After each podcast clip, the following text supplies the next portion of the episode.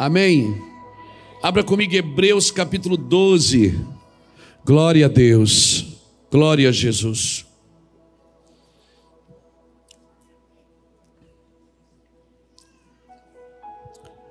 Hebreus capítulo 12.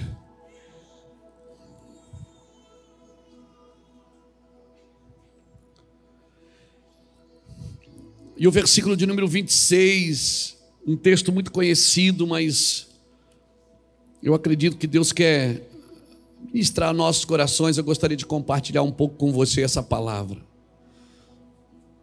Êxodo 12, ou melhor, é Hebreus 12, versículo 26. Diz assim: Então a sua voz abalou a terra, mas agora ele prometeu, dizendo: Ainda uma vez abalarei não só a terra, mas também o céu. Ora, esta palavra, ainda uma vez, mostra a remoção das coisas abaláveis, como coisas criadas, para que as inabaláveis permaneçam pelo que tendo recebido um reino que não pode ser abalado, retenhamos a graça, pela qual sirvamos a Deus agradavelmente, com reverência e santo temor. Pois o nosso Deus é fogo consumidor. O nosso Deus é fogo que consome. Obrigado, Senhor, pela tua palavra. Eu creio que era isso que João Batista estava tentando dizer quando ele dizia: Eu vos batizo com água, mas após mim vem aquele que vos batizará com o Espírito Santo e com fogo. Fogo que purifica, que nos prepara para aquilo que está por vir. E nós nunca vivemos num tempo, talvez a nossa geração, quem é mais velho aqui já passou talvez por guerras, por perdas, mas nós nunca vivemos um ano tão conturbado como esse. Eu, eu para não dar um nome ruim para esse ano, eu chamei ele de um ano pedagógico, que a gente aprendeu muito com o Senhor. A gente aprendeu a valorizar coisas pequenas, aprendeu a dar valor para coisas que parece que passavam pela nossa vida e a gente não prestava atenção nelas. É uma coisa que sempre se falou nesse altar. Nos últimos anos a gente falava que nós iríamos parar talvez de fazer coisas grandes que movimentavam coisas pequenas, mas a gente ia fazer coisas pequenas que movimentariam as coisas grandes. E foi um ano assim, um ano atípico, né? E, e para selar o ano, assim, nas últimas horas do ano, a gente ainda tem a perda de um pastor dessa casa. E Claro, não foi muitas pessoas que perderam parentes, perderam amigos, mas eu não quero focar nas perdas. Eu quero focar no ensino, naquilo que o Senhor está fazendo através de nós. Este é um tempo de grandes estremecimentos, querido. Grandes estremecimentos. E quando a Bíblia declara que aquilo que pode ser abalado será abalado, ela não está falando é, simplesmente de morte. Ah, porque o fulano morreu, então ele foi abalado. Não. A morte dos santos, querido, ela tem um propósito. Deus tem um propósito. Sem morte não há ressurreição. É necessário a morte para que a ressurreição seja é, manifesta. Então, ela vem tão assustadora, ela vem trazendo tanto desespero, tanto medo que e esse é um dos propósitos da morte. É causar pânico, é causar angústia, causar situações difíceis de lidar. E todos nós que estamos aqui, todos que estão nos acompanhando pela internet, todo ser vivo, todo ser humano vivo, ele vai passar pela morte. Um dia ela vai bater na sua casa.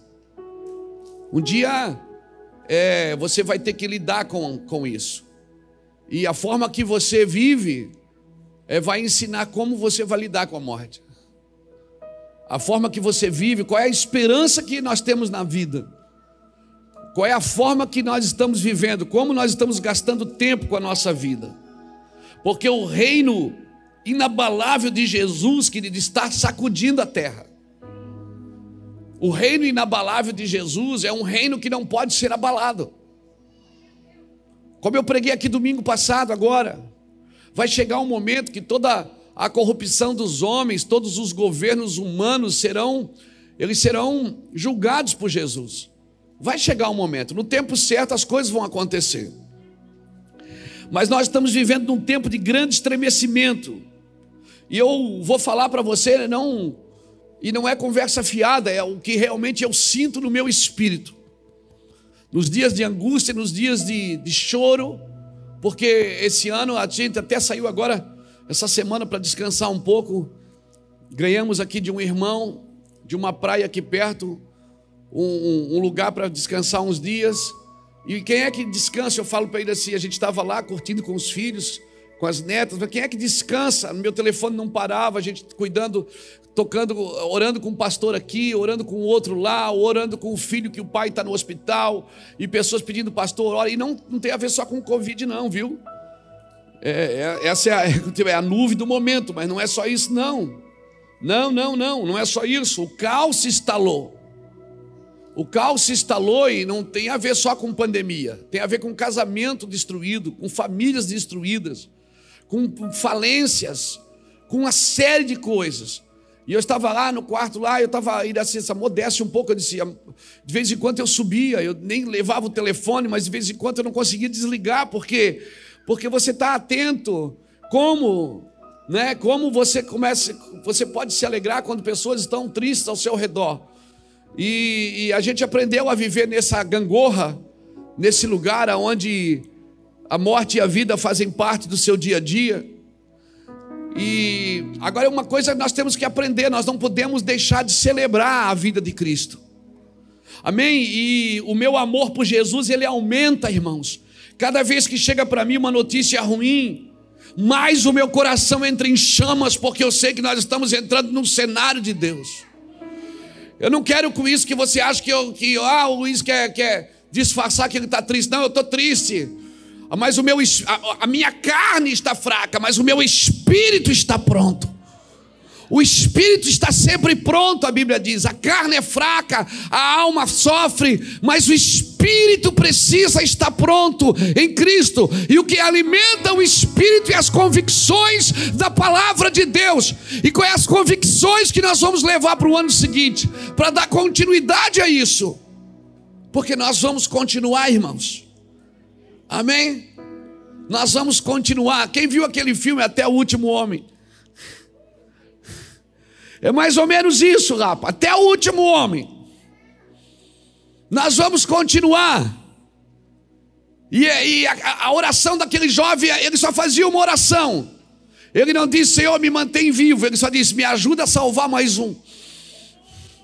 Ele só dizia, me ajuda a salvar mais um. Me ajuda a salvar mais um. Então, querido, a sua vida ela faz sentido quando realmente a sua vida serve para salvar mais um. Seja com as suas palavras ou seja com o seu modelo de vida. Então, quanto mais eu vejo o, o, o pavor, quanto mais eu vejo é, é, as notícias ruins batendo na porta, mais o meu coração entra em chamas por aquilo que Jesus vai fazer, eu creio que Ele vai fazer, como diz Jeremias 23, 9, quando ele olha, ele diz: O meu coração está quebrantado dentro de mim, Jeremias diz. Todos os meus ossos estremecem, eu estou como um homem embriagado, estou como um bêbado por causa do Senhor e da palavra da Sua santidade. Em outras palavras, Jeremias estava dizendo: meus, os meus sentidos estão sedados por causa do amor de Deus. E nós estamos entrando em mais um ano, irmãos. E as pessoas estão. Hoje eu vi muitas postagens assim: ah, acaba logo esse ano. Como se amanhã fosse alguma coisa mudar. Não, só vai acontecer algo diferente se você fizer algo diferente se você se comportar de uma maneira diferente, se você é, mexer nas suas crenças, nas suas convicções, se você permitir que Jesus vire uma chave dentro de você. E aí eu te garanto, meu amigo, minha amiga, que Deus vai te abençoar e você vai viver em convicção. Amém? Você vai viver em convicção. Jeremias ele orava e dizia: Eu estou como um homem embriagado, eu estou sedado por causa da palavra de Deus.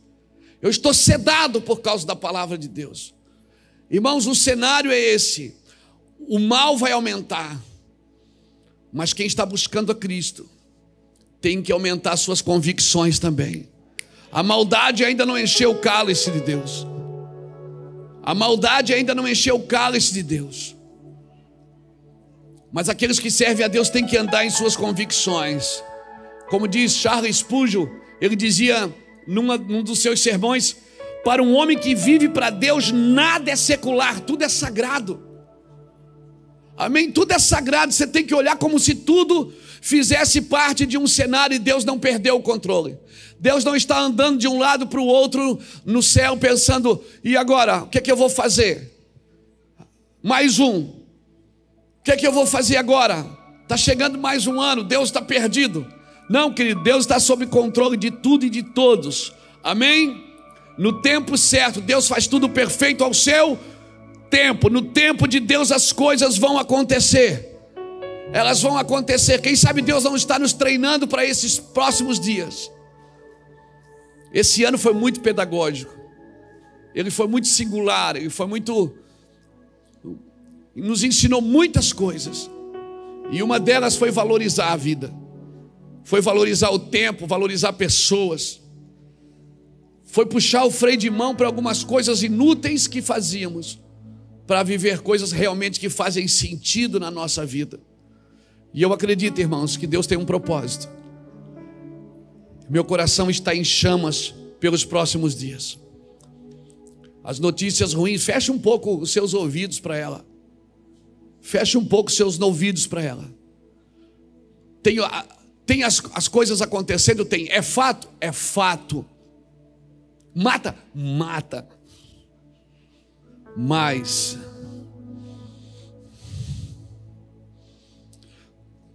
A Bíblia que carregamos fala de pessoas que deram suas vidas por causa de Cristo, que morriam por causa de Cristo o próprio livro de Hebreus, se você virar a página assim e voltar para o capítulo 11, nós lemos o 12, mas se você volta para o 11, você vai ver relatos de famílias inteiras, de pessoas que deram suas vidas por causa de Cristo. Até onde nós estamos dispostos a ir com Cristo? Será que Jesus estava disposto a interromper esse desfile de morte? O que, é que pode, o que, é que pode ser feito para Jesus interromper esse desfile de morte? Se você soubesse que você pudesse fazer alguma coisa para interromper isso, você faria? Se, se, se, se você soubesse que você se está na sua mão o poder de fazer, você faria? Se você, se as suas decisões afetassem para sempre o rumo da humanidade, você mudaria? Você faria? Porque eu não estou querendo colocar carga sobre nós, mas certamente tem coisas que nós vamos ter que fazer. Tem coisas que o mundo o mundo espera a manifestação dos filhos de Deus. Eu sei que esse texto de Romanos ele está falando no milênio, mas eu quero associá-lo aos nossos dias. Há uma grande expectativa na criação que aguarda a manifestação dos filhos de Deus. A, a, a, criação geme como se estivesse com dores de parto até agora, esperando a manifestação dos filhos de Deus. Amém. Amém, irmãos. Então, por favor, anime seu coração, libere palavras de vida sobre a sua família, sobre as suas sobre os seus parentes, sobre a sua cidade. Libere palavras de bênção, profetize coisas boas, declare com a sua boca. Pastor, mas isso não é superstição, não porque toda fé que está firmada na palavra não é superstição. Passa a ser superstição quando a fé que você carrega não tem base na palavra de Deus.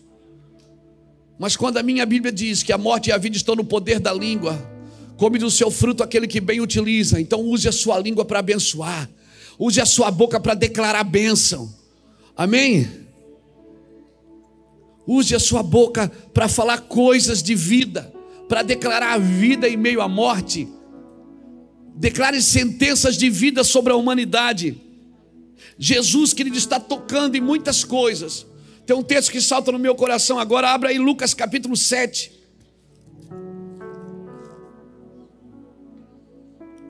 Lucas capítulo 7.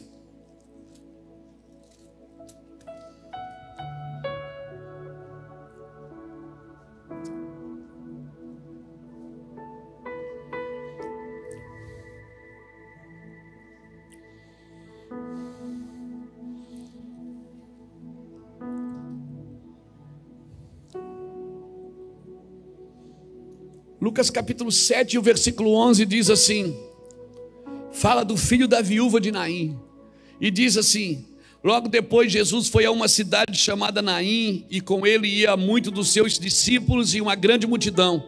Quando chegou perto da porta da cidade, levavam um defunto, filho único de uma mãe que era viúva, e com ela ia uma grande multidão da cidade. Vendo-a, o Senhor sentiu grande compaixão por ela e lhe disse: Não chores. Chegando-se, tocou o esquife e, parando-os que levavam, disse: Jovem, a ti te digo, levanta-te. O defunto assentou-se e começou a falar, e Jesus entregou a mãe dele. De sorte, até aqui tá bom, até o 15. Ele assentou-se e começou a falar. E Jesus o entregou à mãe dele. Esse texto salta no meu coração por alguns motivos. Jesus interrompe, ele está entrando numa cidade, quando ele está entrando na cidade, está saindo, está saindo um cortejo de uma mãe viúva que tinha somente aquele filho. E Jesus para ele vem com os discípulos. De repente ele encontra aquela mãe saindo com, levando o seu filho para enterrar. É, é, é, é um encontro da vida e da morte. Jesus chegando com seus discípulos animado numa cidade e a mulher saindo com um filho para enterrar. O, o encontro de duas multidões, um levando a vida e o outro levando a morte. E o interessante é que Jesus não tocou na mulher, na viúva, ele não tocou no menino morto, ele tocou aonde? Ele tocou na estrutura, no esquife. Quando eu penso nessa mulher, a viúva, eu penso numa velha geração. Uma velha geração, talvez, que já passou dos 50, dos 60, Alguns, não todos, mas alguns já acostumaram a servir a Deus. Alguns colocaram no piloto automático e estão servindo a Deus automaticamente. Eu vou na igreja, eu dizimo, eu dou uma oferta, eu abençoo, eu vou num culto de domingo, eu vou na ceia. Eu assisto o culto, eu leio um versículo bíblico por dia, e aí eu vou me acostumando, eu vou alimentando o meu cristianismo, mas eu não vivo tudo que Deus tem para mim. Eu não estou eu não estou sendo acionado por Deus para tudo. De repente eu estou ali no dia a dia automático, irmãos, e não tem coisa pior na vida de um crente ele acostumar com a glória de Deus. Ele acostumar com o louvor, ele acostumar com a igreja cheia, ele acostumar com o dia a dia da igreja vem para a igreja, não, quer dizer, alguns vêm só na igreja, não vêm no culto. E aí a gente vai acostumando. Jesus não tocou nessa velha geração. E não tocou na nova geração que estava morrendo. Porque se uma velha geração não se aciona, certamente a geração que vem depois, ela também não anda. Ela não anda na mesma velocidade. Ela pode ter velocidade de atuação, de serviço, mas não tem de intimidade com Deus. Jesus não tocou nem na nova nem na velha geração, ele tocou na estrutura, a estrutura que carregava a morte. Hoje à tarde eu estava lendo esse texto e pensando, Jesus, o Senhor precisa tocar em algumas estruturas que estão carregando morte, para trazer de volta vida à nova geração e alegria à velha geração. Senhor, o Senhor precisa tocar em algumas estruturas religiosas. Talvez o nosso coração criamos alguns paradigmas religiosos, alguns costumes religiosos. Quem sabe o Senhor precisa tocar na gente, irmãos, porque o padrão de continuidade quem sabe não é só em pessoas que Jesus precisa tocar, é em CNPJs, é em estruturas. Quem sabe Jesus precisa tocar em estruturas evangélicas que tiraram a alegria da velha geração e estão matando a nova geração. Não tem lugar mais para os adolescentes, para as crianças, para os jovens. Se nos acostumamos com o Evangelho. E se nós queremos dar continuidade, querido, ah, eu oro para que Jesus derrube algumas paredes, que Jesus derrube alguns altares. Eu vou dizer uma coisa para você: não tenta levantar altar que Jesus está derrubando, amém? Não tenta levantar, não tenta erguer altares que Jesus está derrubando, não tenta.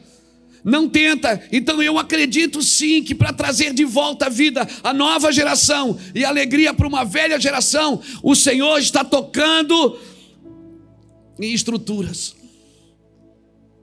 E a minha oração é que esse ano que a gente está entrando agora, muitas estruturas que não fazem sentido, elas sejam desinstituídas. Do que adianta ter uma casa e não ter um lar?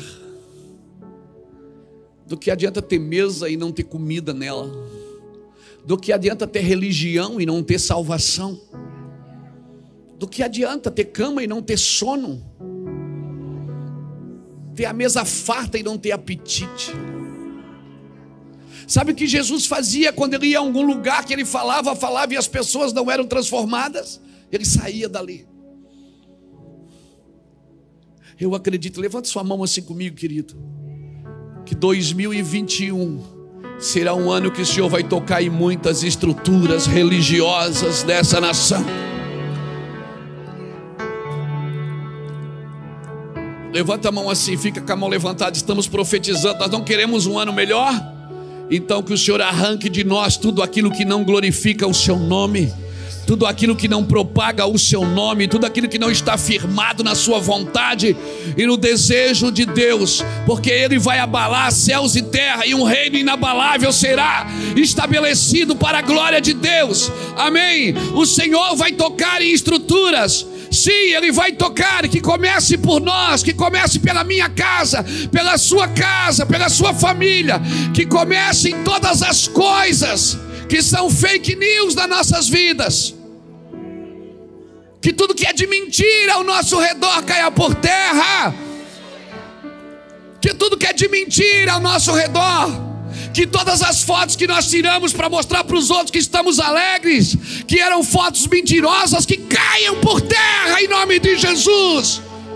Que a gente seja real, assim como real é a sua, a sua palavra, assim como real é a volta de Cristo, assim como real é o céu. Ah, o seu amor é real. Que Deus tire do nosso meio tudo que não é verdade tudo que nos tirou da verdade, tudo que nos roubou dele. Eu oro para que 2021, esse novo século que se inicia, novo século, nova década, perdão, a nova década, porque a década começa agora. Essa nova década que se inicia, seja uma década que a gente olhe para a gente e diga assim: Senhor, Hoje eu fazia uma oração em casa e dizia: Senhor, eu quero ser verdadeiro, mais verdadeiro. Eu quero ser verdadeiro nas minhas palavras, nos meus gestos, nas, no meu levantar da mão. Se eu estiver triste, eu quero que todo mundo saiba que eu estou triste. Se eu estiver alegre, todos vejam que eu estou alegre. Eu quero, se eu tiver com vontade de orar, eu vou orar. Se eu não tiver, eu vou falar com o Senhor, dizer eu não estou com vontade. Eu quero ser real com os meus irmãos, com os meus amigos, com os meus filhos. Eu não quero gastar mais tempo com coisas que não são verdadeiras. Eu quero gastar tempo com aquilo que é de verdade, que eu posso tocar, apalpar, que eu posso pegar a mão e dizer de Deus. Sim, eu creio que Deus pode fazer algo diferente se nós formos diferentes. Nós não estamos competindo com ninguém, irmãos. Nós não estamos nos comparando com ninguém. Que o Senhor nos torne verdadeiros a cada dia, mais verdadeiros ainda. Que a gente possa falar que o nosso sim seja sim, que o sim da boca seja o sim do coração, que o não da boca seja o não do coração, seja o vosso sim, sim, e o vosso não, não. Aleluia. Louvado seja Deus. E eu vou ter que fazer essa escolha. Nós vamos ter que fazer essa escolha. Porque daqui a pouco vai virar o ano. E a gente a gente tem esse entusiasmo do recomeço. Tem ou não tem? Né? Daqui a pouco nós vamos para casa, vamos comer o resto do Natal. Não é? O peru virou risoto. É ou não é? Sim. E a gente vai amanhã acordar e dizer assim: Meu Deus, agora estamos no ano novo, agora ah, até chegar a primeira conta. Que a gente comprou no Natal e pensa que o cheque nunca vai cair, o cheque. Que nunca, a duplicata nunca chega. Ela chega, ela vai chegar. Mãe, mas eu só começo a pagar em fevereiro. Mas vai chegar fevereiro rapidinho. É muito rápido fevereiro. Então, eu vou ter que fazer uma escolha. E eu tenho dois padrões aqui para você escolher. Abra comigo Lucas 17. Sai do 7 e vai para o 17. Lucas 17.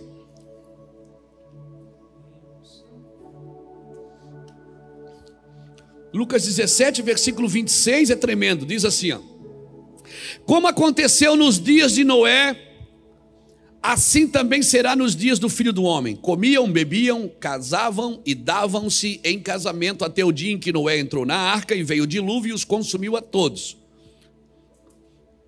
Fosse eu que traduzisse, eu botava aqui, menos Noé. Né? Mas amém. A mesma coisa aconteceu nos dias de Ló: comiam, bebiam, compravam, vendiam, plantavam e edificavam. Mas no dia em que Ló saiu de Sodoma, choveu do céu fogo e enxofre e os consumiu a todos. Será assim também no dia do filho do homem, que o filho do homem se manifestar. Você está diante de duas famílias aqui, a família de Noé e a família de Ló. E as duas são usadas como exemplo. A família de Noé e a família de Ló são usadas como exemplo. Agora, no padrão de continuidade, qual é a família que deu mais certo aqui? Foi a de Ló ou foi a de Noé? Foi a de Noé.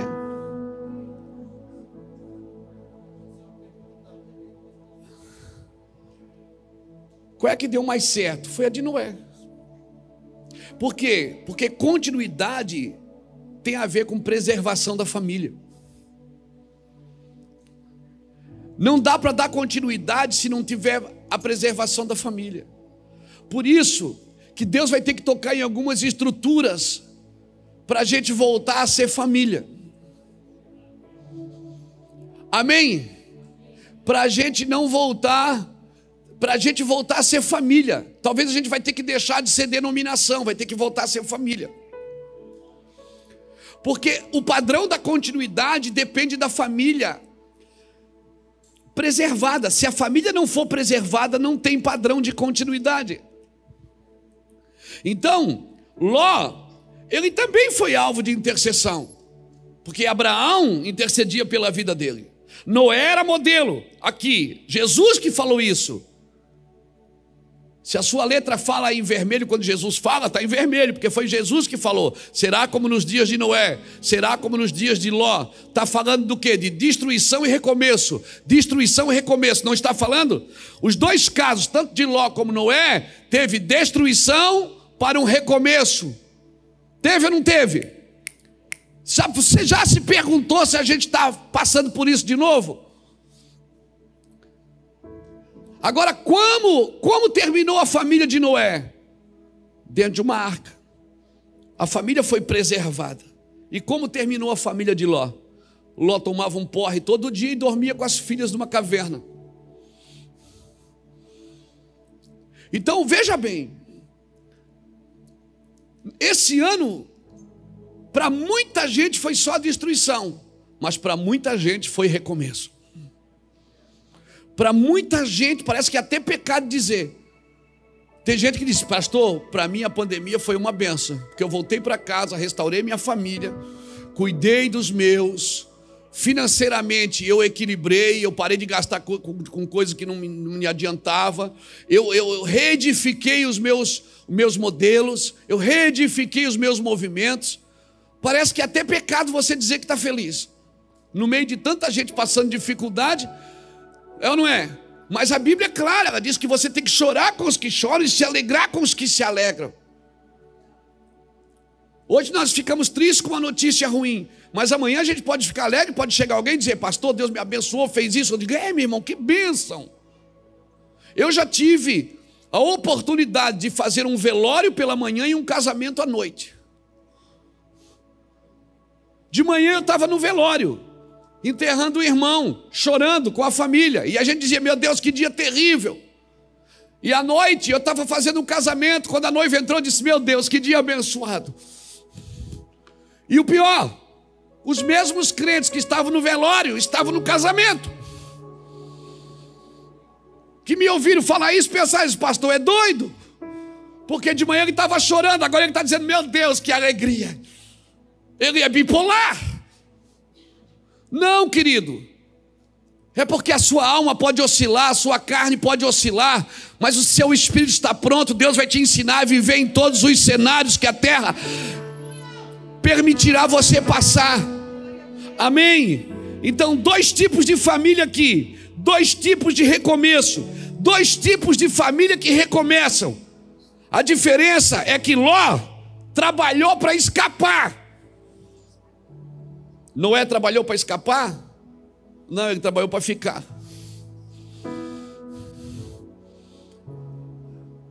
Ló trabalhou para ficar.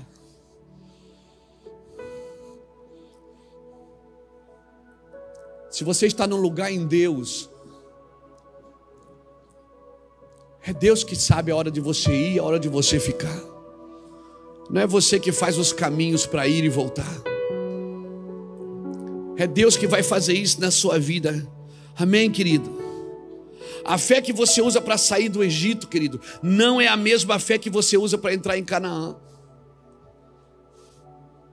Para sair do Egito, eles não precisaram fazer nada, precisaram? Não, era só sair, era só ir. Mas para entrar no, em Canaã, Deus falou para eles: vocês têm que conquistar isso. Amém? Você tem que conquistar. Então a fé que você usa para vir aqui na frente, aceitar Jesus e ser salvo, não é a mesma fé que você vai ter que usar para conquistar o reino de Deus. Tem que ser conquistado à força. Então esse ano que está entrando daqui a pouco, ele só vai mudar na nossa mente, no nosso coração, se nós mudarmos o nosso comportamento em relação ao reino de Deus, querido. A fé que você aceita Jesus não é a mesma fé que você conquista o reino. A fé que você aceita Jesus é a fé que Jesus teve em você. Foi Jesus que teve fé em você, por isso ele morreu por você. Agora a fé para entrar ao reino é a fé que você tem que ter em Jesus. Porque a fé para ser salvo, Jesus tem em você. Ele disse: Eu amo tanto você que eu vou te salvar. Agora, para viver no reino, você tem que dizer o contrário: Jesus, eu amo tanto você que eu vou morrer por causa de você. Eu vou morrer por causa de você. A fé para ser salvo. Eu só preciso crer que Ele fez por mim, que Ele me amou. Agora a fé para viver no reino, eu preciso ter fé mesmo. Eu preciso conquistar mesmo, eu preciso acreditar mesmo. Amém. Amém, irmãos. Hoje a pastora Cláudia perdeu seu marido, mas a fé que vai ficar com ela é a fé que um dia ela vai vê-lo de novo. Aleluia, porque essa é a fé no sobrenatural, é a fé na soberania de Deus, não é a fé no milagre. A fé no milagre, ela diz assim: Nós não nos prostraremos a essa estátua, como aqueles três homens no Daniel capítulo 3. Nós não nos prostraremos. Aqueles três homens, Sadraque, Mesaque e Abednego, Ananias, Misael e Azarias, disseram para o Nabucodonosor: Nós não nos prostramos a outro Deus. E saibas tu, ó rei, que o nosso Deus é poderoso para nos tirar da fornalha. Isso é fé no milagre. Ele vem aqui e me tira daqui agora. Vírgula. Mas depois eles disseram: Mas se isso ainda não acontecer, todavia, nós não nos prostraremos a outro Deus. Isso é fé na soberania. É que mesmo que o milagre não aconteça, você continua acreditando na soberania de Deus, que a vontade dele é boa, é agradável e é perfeita. Amém? Por isso, querido, quando você só tem, olha, olha que perigo falar isso.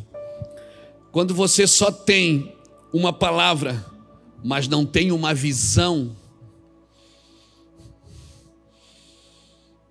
Mas eu, eu tenho uma palavra, mas você recebeu uma visão para andar nessa palavra? Ló, ele não anda na palavra. Se você ler lá em, em Gênesis, no capítulo 13, nos versículos finais, deixa eu ver aqui onde é que está isso. Gênesis no capítulo 13, só para afirmar a sua fé e a minha também. Gênesis capítulo 13, está aqui, achei.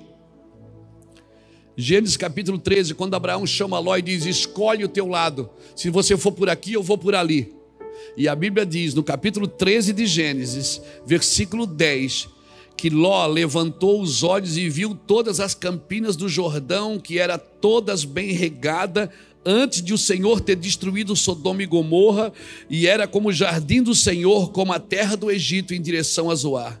Então, claro, Ló escolheu para si todas as campinas do Jordão, porque ele viu, mas ele não tinha uma palavra para sustentar aquela visão.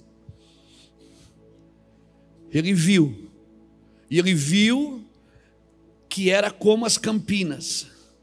Querido, quando você, perdão, quando você só tem uma visão, eu falei o contrário, mas é quando você só tem uma visão, mas não tem uma palavra que sustenta você nessa visão eu falei ao contrário, né? eu falei a, ah, quando você tem uma visão, mas não tem, quando você tem uma palavra, mas não tem uma visão, não é ao contrário. Quando você tem uma visão, ah, eu vi, mas não tem uma palavra que sustenta você nessa visão. Isso é perigoso. Ló, ele não andou na palavra. Ele olha e vê que parecia o jardim de Deus. Parecia. Era de Deus, mas não era. Mas parecia mas ele não tinha uma palavra para ir para lá. Quantas vezes você já foi num lugar e pensou assim: meu Deus, se eu pudesse eu moraria aqui? Você viu, mas não tinha uma palavra para fazer aquilo. Quando você vê, Deus sempre vai te dar uma palavra para sustentar ou não. Ló representa, sabe quem? Um crente que quer andar na visão, mas não tem uma palavra.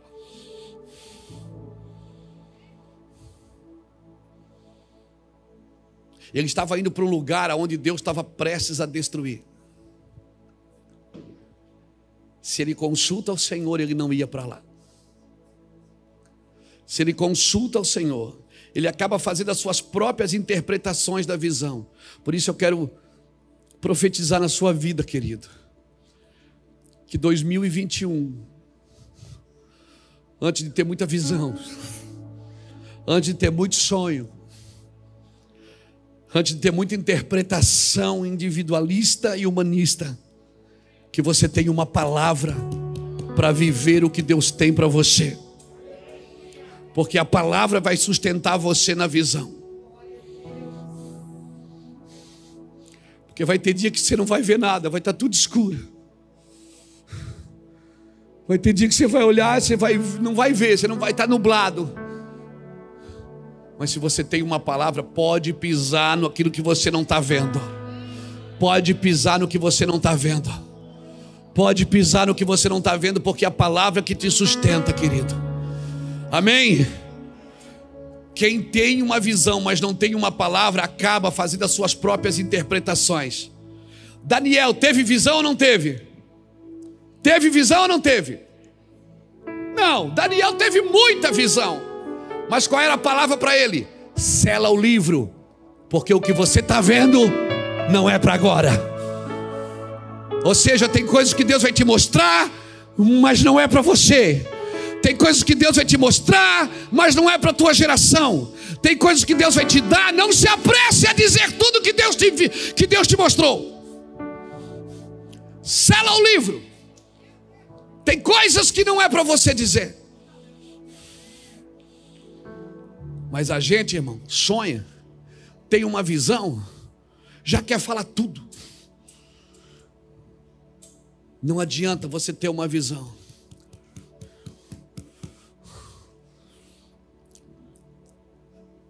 Noé tinha uma visão de chuva, mas ele tinha uma palavra que ia chover. Ele já tinha visto chuva, ele sabia o que era chuva, mas ele tinha uma palavra que sustentava tudo. E por cem anos ele ficou fazendo a mesma coisa. Ele não via. Talvez ele não tinha sentimento. Ah, eu senti que Deus mandou. Não, ele não sentiu. Mas ele tinha uma palavra: constrói um lugar para sua família porque eu vou abalar o céu e a terra. Tudo que vai ser abalado vai ser abalado por mim. Ei, eu não perdi o controle, diz o Senhor. Constrói um lugar para sua casa e para sua família em mim. Essa é a palavra que eu deixo para você em 2021.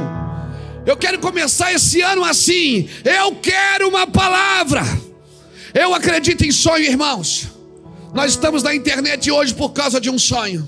Eu acredito em visão. Quantos pastores do nosso ministério, pastoras, mulheres de Deus aqui, irmãs e irmãos da igreja que tiveram sonhos e visões e foi batata. Eu acredito nisso tudo. Mas se tudo que me falam, que viram, que ouviram e que sonharam não estiver de acordo com a palavra que Deus tem falado, eu simplesmente ignoro. Isso não tem a ver com o profeta, tem a ver com a profecia que a Bíblia me dá condição de julgá-la. Por isso, sempre que estamos entregando uma palavra para alguém, a gente julgue isso. E ela sempre tem um critério: faça isso porque Deus vai fazer aquilo. Faça isso porque Deus vai fazer aquilo. Sabe qual é o problema, irmão? É que tem muita gente vendo muita coisa. E muita gente sonhando com muita coisa mas poucos estão vivendo de acordo com essa palavra aqui. Poucos estão vivendo de acordo com essa palavra. 2021 você pode mudar isso. Faça um plano com Deus, eu vou ler a Bíblia. Pastor, mas eu leio, mas eu, quantas vezes a pessoa diz assim: eu leio, mas não entendo. Eu leio, leio, mas não entendo. Continua lendo uma hora, um versículo daquele vai saltar dentro de você. Puf, você vai ficar doidão. Estou te falando. Vai, mas eu não entendo, pastor. Fala aqui de coisa que eu não entendo. Eu leio, leio, mas não vem. Uma hora, um versículo, uma frase vai virar uma chave. Ah, meu Deus! Você vai começar a entender geograficamente, historicamente. Aquele negócio vai saltar. Então você não tem que se preocupar com o que você não entende. Se preocupe com o que você já sabe e não pratica. Então nós temos dois padrões de famílias aqui que viveram recomeços. Uma, a família foi preservada, a outra não. Ele olhou e era como a terra de Zoar, a entrada do Egito, uma terra de escravidão. Zoar era uma terra de escravidão, era a entrada do Egito. E eles estavam indo para esse lugar. Por quê? Porque eles não tinham uma palavra. Marquinhos, ele, ele, ele, olhou, ele olhou e viu que parecia como um jardim de Deus. Parecia um jardim. Mas era o lugar que Deus estava prestes a destruir. Busque uma palavra e não se mova sem ela. Agora, se você tem uma palavra, se mova rápido. Porque a nuvem está movendo e você precisa se mover também se mova rápido. Amém? Ele perdeu sua esposa, perdeu suas filhas, porque ele não tinha uma palavra. E é perigoso eu ir me aproximando de um lugar que Deus está para destruir, que Deus está para condenar. Noé já, ele representa os que precisam entrar na visão por uma palavra. Ló representa os que andam na visão sem uma palavra. Pegou isso no seu espírito? É muito parecida a Nova Jerusalém com Babilônia, irmão. A Nova Jerusalém é muito parecida com Babilônia. E o, o segredo que Deus tem na minha vida e na sua vida é, é que Deus, Ele quer construir em você pela palavra, para te levar a uma visão. Deus fundamenta você na palavra para levar você a uma visão. Amém, irmãos? Você vai receber muitas palavras daquilo que Deus tem para a sua vida nos próximos meses, nos próximos anos. Anote elas, talvez não é para aquele mês que você tem que falar dela. Nós estamos vivendo coisas hoje que Deus falou há 10 anos atrás conosco. E estamos vivendo situações hoje que Deus falou conosco lá atrás. Mas eu já tenho uma visão, e aí se demora um pouquinho, você cria uma palavra para ela. Não crie uma palavra para uma visão porque você corre o risco. A visão pode ter sido Deus que tenha dado, mas se você não tem uma palavra, você não deve se mover por ela, pela visão, se mova pela palavra. Amém? Amém? Duas coisas Deus construiu. Você vai ver Deus construiu duas coisas aqui. Que Abraão chama ele de arquiteto e construtor. Ele construiu o homem e ele construiu a cidade. O homem e a cidade Deus construiu com medidas exatas. A nova Jerusalém, celestial. Elas foram construídas com medidas exatas. Abraão, quando ele sai da casa dele, da casa do pai dele, ele vai e ele chega em Canaã. A Bíblia diz em Hebreus capítulo 8, versículo 10, que Abraão procura uma cidade. E por que, que ele habita em tendas? Por que, que ele habita em tendas? Porque ele tinha uma visão. Ele esperava a nova Jerusalém celestial, a qual Deus é o arquiteto e o construtor. Abraão procura a cidade porque ele habita em tendas, ele não constrói uma cidade para ele. Ele não constrói, uma, ele não faz o que Nimrod fez, ele, ele não constrói uma cidade para ele. Ele habita em tendas com Isaac e Jacó. Embora estivesse na terra da promessa, ele habita em tendas porque ele aguardava a cidade, a qual Deus é o arquiteto e o construtor. Aleluia! Isso é muito forte, porque para morar na cidade, eu tenho que ter a mesma natureza da cidade. E muitas vezes nós não entendemos isso. Nós começamos a construir coisas ao nosso redor e não cabemos mais na natureza de Cristo. E aí temos dificuldade de soltar o que construímos para voltar para a natureza de Cristo. Por isso, no papo que Jesus teve com Nicodemos em João capítulo 3, Jesus falava a Nicodemos, ô Nick, você não está entendendo? Ô Nick, você não está entendendo, Nick. Nicodemos, Jesus fala, Nicodemos, como é que eu entendo isso? Como é que eu faço? Eu volto para o vento da minha mãe. Ele diz: oh, Você que é mestre da lei, não sabe dessas coisas? Sabe, sabe o que Jesus estava dizendo? É porque você não tem a mesma medida. Você tem a letra, mas você não tem a palavra. Você sabe tudo da letra, mas você não tem a palavra. Não, não, não, não. Deixa eu ler isso aqui para você, cara. Tá muito bom isso aqui. Deixa eu ler João capítulo 3, é o papo de é tá aqui Jesus e Nicodemos. No capítulo 3, versículo 3, respondeu Jesus: Em verdade, em verdade te digo que quem não nascer de novo não pode ver o reino de Deus. Perguntou Nicodemos: Como pode um homem nascer sendo velho? Poderá voltar ao ventre da sua mãe? Jesus respondeu: Em verdade, em verdade digo que aquele que não nascer da água é do Espírito, não pode entrar, já não é mais ver, é entrar no reino de Deus. O que é nascido da carne é carne, mas o que é nascido do espírito é espírito. Não te maravilhes que eu te, de eu te dizer, necessário vos nascer de novo. O vento sopra, Nicodemos, aonde quer, ouve-se a sua voz, mas não sabes de onde vem nem para onde vai. Assim é todo aquele que é nascido do espírito. Perguntou Nicodemos: Como pode ser isso? Nicodemos ficou pilhado. Ele, ele, não, ele não sabia o que estava acontecendo. Ele disse: Meu Deus, o que esse cara está falando? Não estou entendendo. Porque tinha letra, era doutor da lei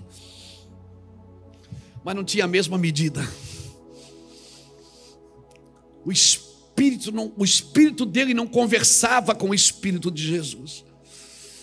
Ele queria entender na alma. É como muita gente que vem à igreja quer entender Cristo na sua alma, nas suas emoções, quer entender Cristo nas suas necessidades. Você tem que entender no seu espírito, porque se ligar no espírito, passa tudo, irmão. Passa carne, passa o céu, passa a terra.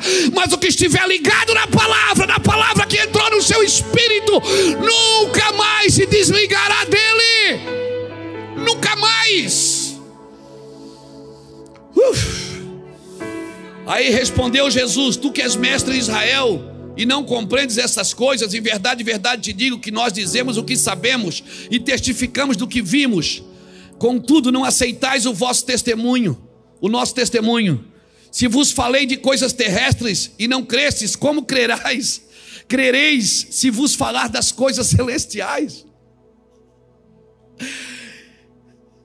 Olha, olha o que ele diz aqui: ninguém subiu ao céu senão o que desceu do céu. O filho do homem que está onde? É o filho do homem que está onde? Jesus está conversando com Nicodemos. Onde é que Jesus estava? No céu ou na terra? Ele está conversando com Nicodemos. Ele diz: Ninguém subiu ao céu, senão aquele que de lá desceu. Jesus Cristo, o filho do homem que está onde? Mas Jesus estava no céu quando estava conversando com ele? Não, ele estava na terra. Mas ele disse para Nicodemos: Eu estou no céu, você não está entendendo. Você quer que eu desça aqui para conversar com você coisas da terra. E eu quero te trazer aqui para você entender as coisas do céu. Eu já estou aqui.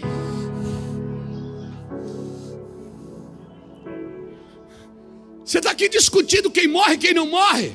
Você está aqui discutindo sobre pandemia, sobre um monte de coisa. Eu estou te chamando para uma conversa maior, superior a isso tudo. Por isso você é doutor da lei, mas não tem uma palavra. Você é doutor da lei, mas não tem uma palavra. Jesus disse: Eu estou no céu, Nicodemos. Porque onde estiver o teu tesouro,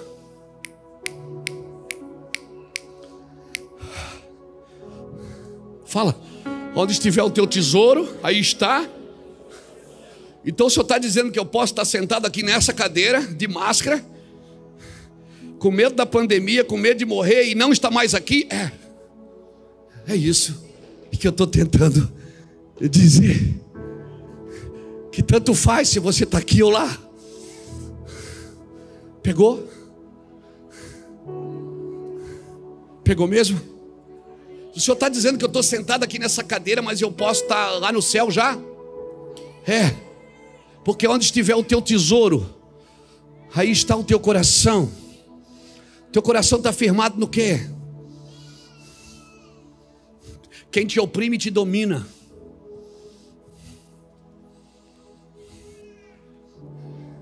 Onde você aplica sua mente está dominando você. Ei, tem que estar no que Deus está fazendo. Falta ainda três minutinhos. Tem que entrar e entrar pelo Espírito. Jesus disse: você tem que nascer de novo para ver o reino. Você aceita Jesus, você vê o reino mas você pode ver o reino sem nunca ter entrado nele, porque você só entra nele pelo Espírito. Porque o reino de Deus não vai se encaixar no seu modelo de vida. Você vai ter que soltar a sua vida para viver o que o reino de Deus tem para você na terra. Não, levanta a sua mão, dá um glória a Deus de crente. Ei, se você entendeu, diga, Pastor Luiz, eu estou entendendo isso. Eu quero essa palavra. Eu quero viver com Jesus aonde ele já está. Jesus em Mateus, em João 14, obrigado Senhor. Em João 14 ele diz assim: ó, Eu vou preparar lugar para onde eu estou, vós estejais também. Ele já estava, ele não tinha nem morrido ainda, ele já estava. Ele chamou as pessoas para viver no lugar que ele descortinou, no véu que foi rasgado. Por isso que ninguém aceitou Jesus antes de ele ressuscitar. Ele dizia: Eu prego para que vocês ouçam e não compreendam, e não se arrependam dos vossos pecados, porque quem serve a Jesus sem cruz, serve só pelos benefícios, não pela ressurreição. Por isso que ele pregava e dizia: Eu oro para que vocês ouvindo não compreendam, e não se convertam, e não sejam perdoados dos vossos pecados. Por isso que ninguém foi perdoado dos pecados antes da cruz, todos tiveram que passar pela cruz. Depois que Jesus ressuscita, então, aí agora, agora você pode entrar, porque o véu foi rasgado, o cordeiro foi imolado. Uh, nós vamos ceiar para relembrar do que ele fez. Ei, ele já fez, e ele já fez por mim. Eu, vou, eu, eu não vou só sentar aqui nessa mesa para comer sobre o que ele fez, mas eu quero participar eu não vou ficar de fora. Eu vou comer para lembrar do que ele fez e, e botar minha vida à disposição para dizer: Jesus, eu vou fazer também. Eu quero fazer também por você, Jesus. Eu quero morrer para que outros também recebam vida. Eu quero que ser um sacrifício vivo, santo e agradável a Deus, que é o meu culto racional. Eu vou na igreja, Senhor, eu vou ouvir a palavra, e quando a palavra entrar no meu coração, aí sim eu vou dar glória a Deus, eu vou chapar o coco, porque agora eu estou entendendo, não é religiosidade, eu estou entendendo, por isso eu vou glorificar Deus. Eu estou entendendo o que meu Deus quer. Oh, meu Deus, alguém está entendendo isso? A herança vai correr para você, querido. Não é você que corre para a herança, é a herança que corre para você. Porque alguém conquistou, você herda. Amém. Quando Abraão chegou na terra, o que é que tinha na terra? Fome. Como ele não se encaixou na terra, ele fugiu. Não fuja da herança que Deus te deu, mesmo que tenha fome na terra, mesmo que tenha pandemia na terra. Não fuja da herança, ela vai se encaixar em você.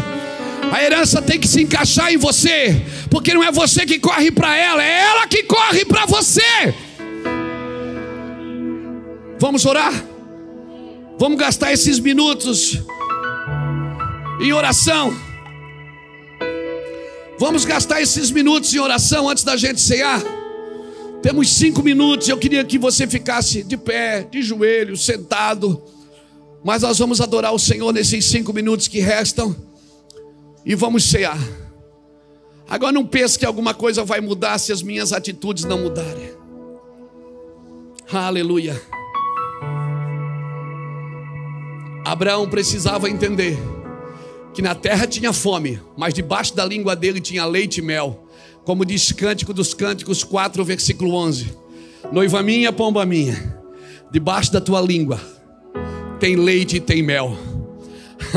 A terra não vai dar nada para você, ela só devolve o que você semeia nela.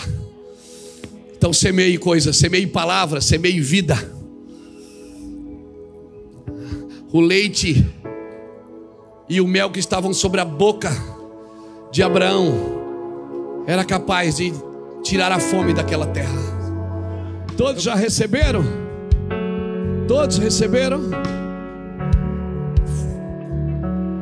Todos aí já receberam também? Fica de pé então, todos, por favor.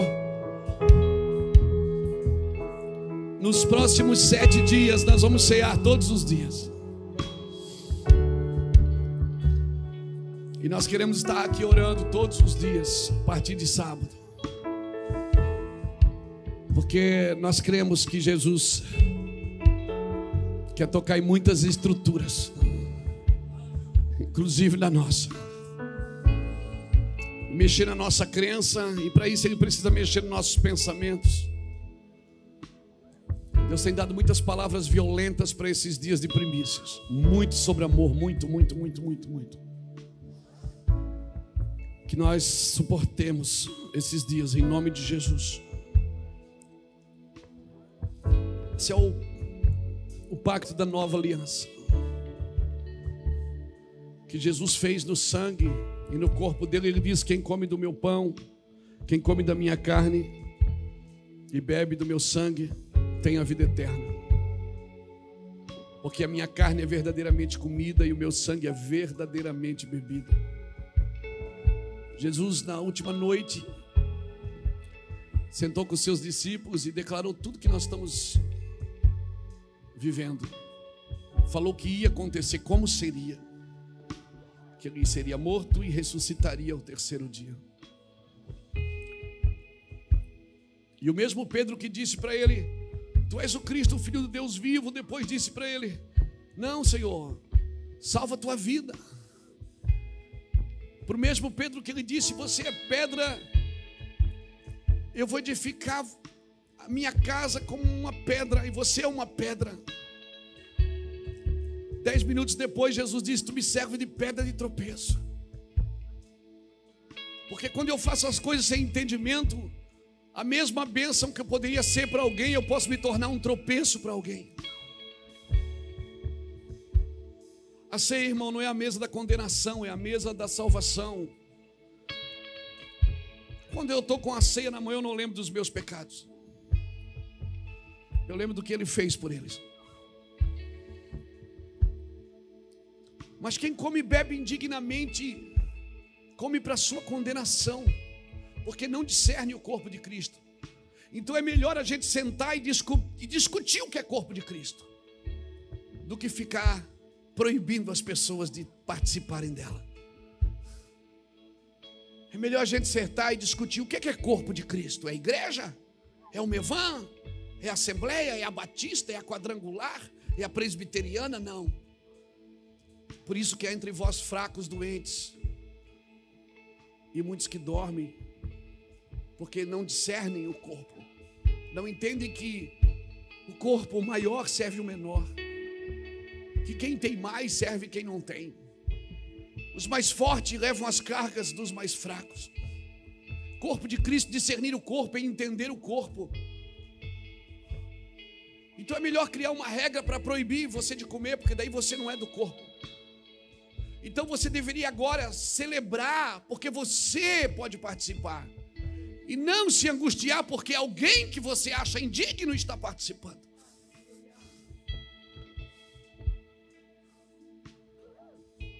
Levante seu pão assim, querido. Senhor, nós queremos celebrar um novo ano, ainda que no calendário gregoriano. Nós queremos celebrar, Senhor, esse recomeço. E que a tua glória nos ensine a viver como corpo de Cristo, discernindo. Discernindo, Senhor, o amor, discernindo como amar, como o Senhor ama. Porque esse é o novo mandamento que o Senhor deu. Deixo-vos novo mandamento que ameis uns aos outros como eu vos amei.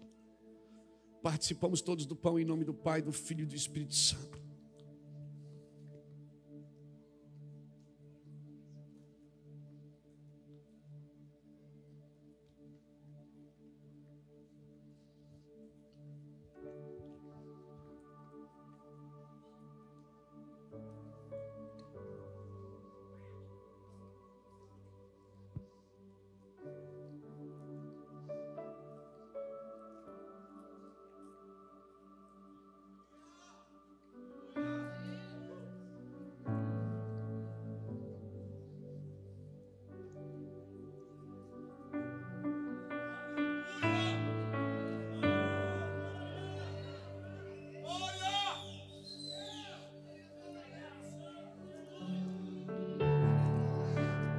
Esse é o cálice da nova aliança no meu sangue. Está firmado nele, não em você. Está firmado na capacidade dele, não na sua, não na minha. Na santidade dele, não na minha. Ele do seu próprio braço susteve, sustentou a salvação. Porque olhando para a terra não achou um digno Mas quem come e bebe indignamente, a palavra indigno ali não está no pronome pessoal, não está falando de uma pessoa indigna. Porque se você acha que alguém é indigno para tomar, você toma por quê? Porque você se acha digno? Então você é mais pecador do que o indigno.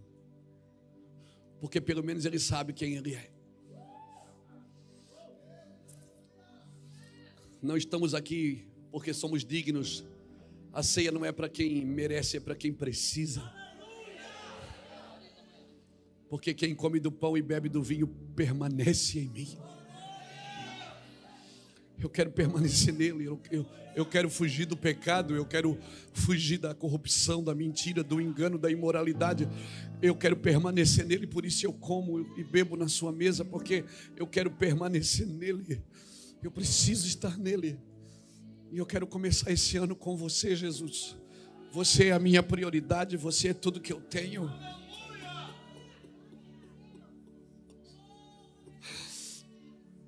Nada disso importa, Senhor. Dinheiro, fama, reconhecimento dos homens. Nada disso é a tua presença. A tua presença. Ninguém é maior do que você, Jesus. Só a tua presença vale a pena, Senhor. Por isso a tua presença reina sobre nós. Nos dá da tua presença, Senhor. Nos conduza em glória nesse ano, Senhor. Nos dê as palavras certas, nos dê os lugares certos. Não nos deixa andar além da nossa medida. Não nos deixa ir além daquilo que o Senhor determinou. Não nos deixe criar falsas linhas de chegada. Não nos deixe criar falsas linhas de chegada, Senhor. Nós só vamos chegar no fim quando o Senhor determinar que é o fim porque ninguém ficará para trás, Senhor. Nada nem ninguém ficará para trás.